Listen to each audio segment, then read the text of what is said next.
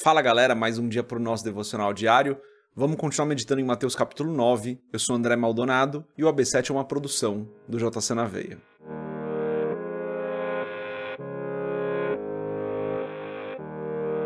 Mateus capítulo 9, dos versos 32 a 34, está escrito assim: Enquanto eles se retiravam, foi levado a Jesus um homem endemoniado que não podia falar. Quando o demônio foi expulso, o mudo começou a falar. A multidão ficou admirada e disse: Nunca se viu nada parecido em Israel. Mas os fariseus diziam: É pelo príncipe dos demônios que ele expulsa demônios. Até aqui, até o verso 34, vamos fechar os nossos olhos, curvar nossa cabeça e fazer uma oração. Pai, tu és bom, tu és digno de todo louvor, de toda honra, de toda glória. Tu és o nosso Deus santo, poderoso, forte, maravilhoso, não há outro igual ao Senhor. O Senhor entregou o seu filho Jesus para que ele viesse aqui à terra, nos ensinasse, fizesse milagres, vivesse uma vida santa, morresse por nós carregando o peso dos nossos pecados e ao terceiro dia ressuscitasse, vencendo a morte, vencendo o pecado, vencendo por nós.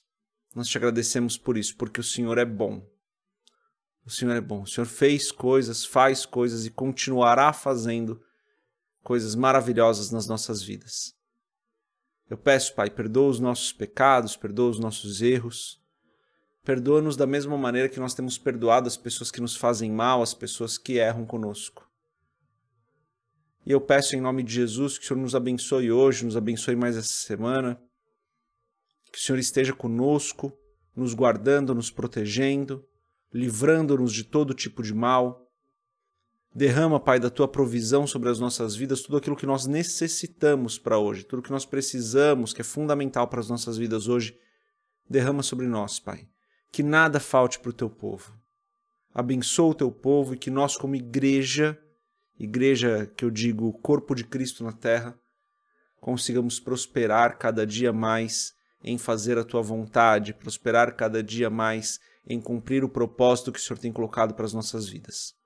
É o que eu peço em nome de Jesus. Amém. Perfeito, galera.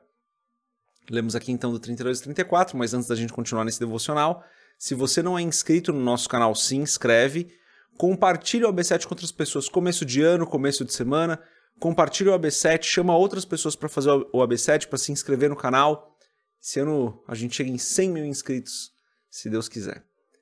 E se você quiser comprar o livro Muito Além de um Pai, www.jcnaveia.com.br tem um banner lá. Bom, lemos aqui então esse texto. Esse texto diz ali no verso 32 o seguinte: Enquanto eles se retiravam, foi levado a Jesus um homem endemoniado que não podia falar. Então, esse homem tinha um demônio, esse demônio impedia que o homem falasse. Ele era um homem que ficava mudo por conta dessa possessão demoníaca. Verso 33. Quando o demônio foi expulso, ou seja, Jesus expulsa esse demônio, o mudo começou a falar. Ou seja, o demônio sai, aquele homem que era mudo deixa de ser mudo e começa a falar porque o demônio tava, estava causando essa, essa questão da fala nele. Verso 33 ainda. A multidão ficou admirada e disse: Nunca se viu nada parecido em Israel. A multidão eram aquelas pessoas que seguiam Jesus por um tempo, depois paravam, não entendiam muito bem quem era Jesus, não tinham um relacionamento muito próximo, mas acabam, acabavam seguindo por um tempo, por conta das curas, dos milagres, de tudo que Jesus vinha fazendo e falando não eram próximos como eram os discípulos, não recebiam as mesmas coisas que os apóstolos recebiam. Era uma galera que seguia ali por um tempo e depois parava. Alguns talvez até tenham seguido por mais tempo ali, mas enfim, não eram pessoas que estavam tão próximas de Cristo é, e recebendo tudo de Cristo, e recebendo tudo que Cristo falava. Normalmente estavam seguindo ele por conta dos milagres.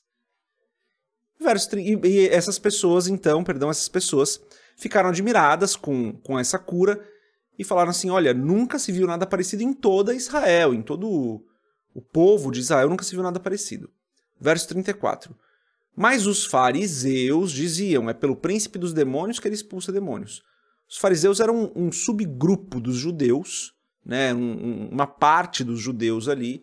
Eles eram muito seguidores da lei, né, da lei de Moisés. Eles conheciam muito da lei, eles decoravam a lei e, e pregavam que viviam sob a lei e colocavam esse jugo sobre as outras pessoas, falando que todos deveriam viver sob a lei.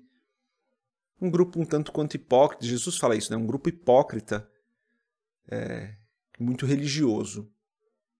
E não acreditaram quando viram isso, quando viram tudo que Jesus estava fazendo, porque os fariseus acompanharam o ministério de Cristo, eles disseram: não, isso não é verdade, é pelo príncipe dos demônios que ele expulsa demônios. Não acreditaram. Jesus tinha curado o mudo, Jesus tinha curado o cego, Jesus tinha ressuscitado o morto, Jesus tinha curado o paralítico. E os fariseus não acreditavam. Os fariseus estavam cegos, estavam mortos por dentro, os fariseus estavam surdos, não conseguiam ouvir, não conseguiam ver a verdade, estavam cegos para ver a verdade, estavam surdos, não conseguiam compreender aquilo que Jesus falava, estavam mortos espiritualmente porque não recebiam o Deus que estava com Cristo. Então, os fariseus, a, a religião, a religiosidade, a lei tinha matado eles. Claro, não fisicamente, eu não estou falando fisicamente, eles estavam vivos ali, pessoal, acho que vocês entenderam o que quis dizer. Mas eles estavam mortos por dentro. Não conseguiam enxergar o óbvio, que Cristo é o Senhor, o Rei dos Reis, e estava ali mostrando o Pai ao mundo. Não conseguiram enxergar o óbvio. E muitas vezes é isso que a religiosidade faz conosco. Deixa a gente cego, deixa a gente surdo, deixa a gente morto por dentro. Porque a gente começa a achar que as nossas obras é que são alguma coisa. Não, porque eu trabalho na igreja, porque eu faço isso ou eu faço aquilo. Então eu sou uma boa pessoa. Não, as nossas obras não são nada. As nossas obras são uma consequência da nossa salvação. As nossas obras não nos salvam, as nossas obras não, não fazem com que Deus nos ame mais ou nos ame menos. Deus nos ame, ponto final. Não é, é pelo fato da gente fazer muitas coisas na igreja que Deus vai nos amar. Não é isso, não, galera. Posso falar desse final de semana mesmo. Esse próximo final de semana, eu vou trabalhar em diferentes lugares ali na igreja, né, de diferentes formas. Deus não vai me amar mais por isso, eu não vou ser melhor que os outros por isso. Não, não, eu vou ser a mesma, mesma pessoa. Você, eu vou ter tanta importância quanto tem aquela pessoa que está sentada pela primeira vez ouvindo culto na igreja.